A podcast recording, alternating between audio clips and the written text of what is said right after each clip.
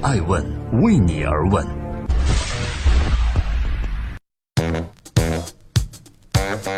Hello，各位好，这里是爱问每日人物，我是爱成，每天分享风口浪尖人物的商业八卦。今天我们共同关注王思聪。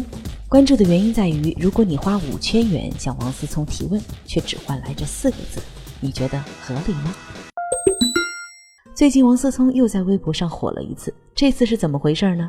话说。最近微博开通了一个新的功能，叫微博问答。有网友在微博上花了五千元向王思聪提问，结果王思聪回答了四个字，叫“熟能生巧”。更令人惊讶的是，如果有网友想要围观这一答案，还需要花一块钱。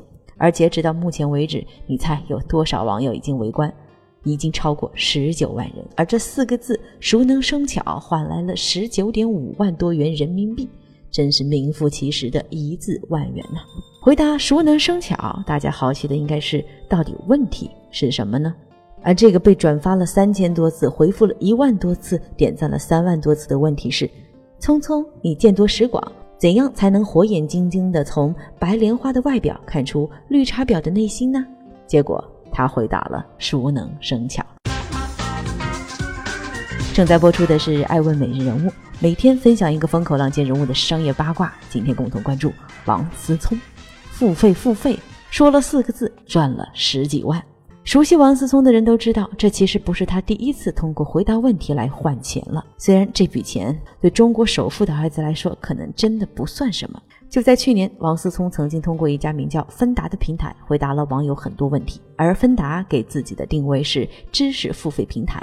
最终，王思聪通过自己的回答换来了十七万元。这个新闻曾经在去年真实的火过一段时间。不管是否真的背后有策划，确实也给芬达这个互联网平台起到很大的宣传作用。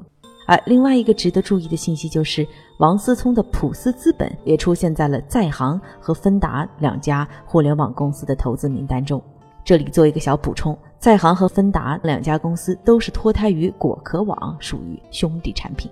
知识付费或者叫内容付费，是最近在互联网媒体领域特别火热的一个名词。以知乎和豆瓣为例，这两家网站在文艺青年界有着很高的知名度。然而这些年，他们都在干着同一件事，那就是寻找除了广告以外的可靠稳定的新盈利模式。而随着知识付费概念的逐渐流行，以及支付手段的日益方便。两家企业都把目标瞄准了这一领域，希望在这上面能够掘到金。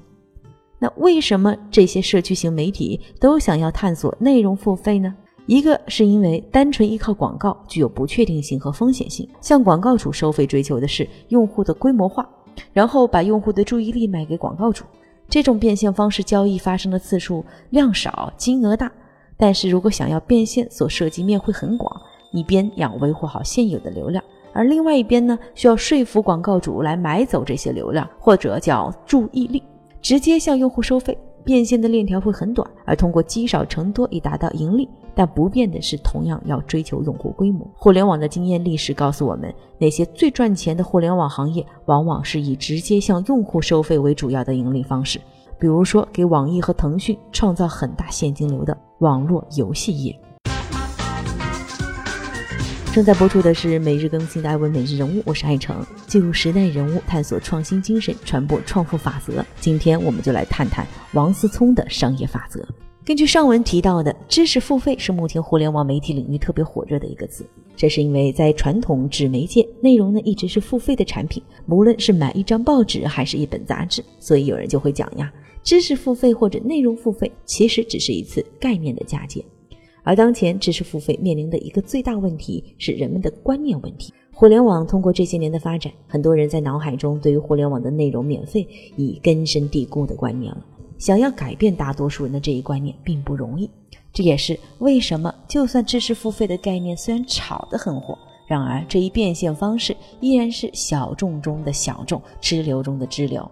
而知识付费面临的第二个问题就是，这一变现方式其实是有违互联网本质的东西。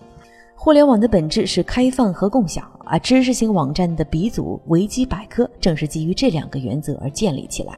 而知识付费所追求的是闭环和单向，而且在这闭环和单向的传播中，还要时刻面临着可能被随时复制和盗版的风险。另外一个问题就是，互联网的阅读习惯是快速和碎片化，真正愿意为了这些短平快知识付费的人到底有多少呢？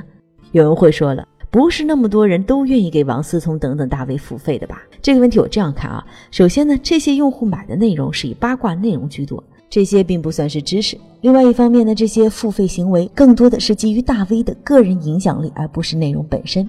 除了投资知识付费，王思聪还投资了包括 TMT、大消费、新材料、新型服务业、医疗器械和服务、新能源等等众多领域，具有全球视野和未来科技的特征。投资风格稳准快。普思资本从二零一二年至今已顺利完成了二十六个项目的股权投资，其中已有八个项目获得退出。其参与的众多港股和美股的基石、锚定以及配售等投资都获得了丰厚的回报。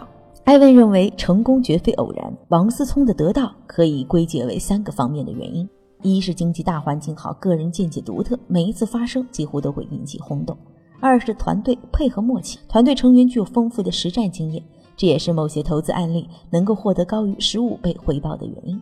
三是背景雄厚，人脉丰富，有一个首富爸爸的雄厚背景，为及时掌握商业前沿信息、寻找更有力的合作伙伴提供了巨大的优势。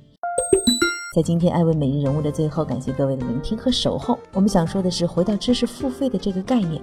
我们可以认识到，随着互联网的发展，互联网媒体呈现大爆炸的趋势，以至于出现了信息过度饱和的情况。所以，无论是什么形态的媒体人，都拼命想要找到自己生存的坐标和新的方向。所以，知识付费随之盛行了。然而，作为知识付费的得益者，王思聪在微博上有着自己独到的对于知识付费的理解。他说：一、高质量问题才有高质量的回答；二、问题呢最好在五十字以下。可以有一个问题的延展，但是不能多个毫无关联的。的确，知识付费需要的不仅是作者的水平，读者或者用户同样也要达到一定的沟通水平。总结一句话：互联网知识付费是一个值得探索的方向，但属于它的时代，我相信还没有到来。我是爱成爱问的创始人，爱问为你而问，让内容有态度，让数据有伦理，让技术有温度。爱问是我们看商业世界最真实的眼睛，记录时代人物。传播创新精神，探索创富法则。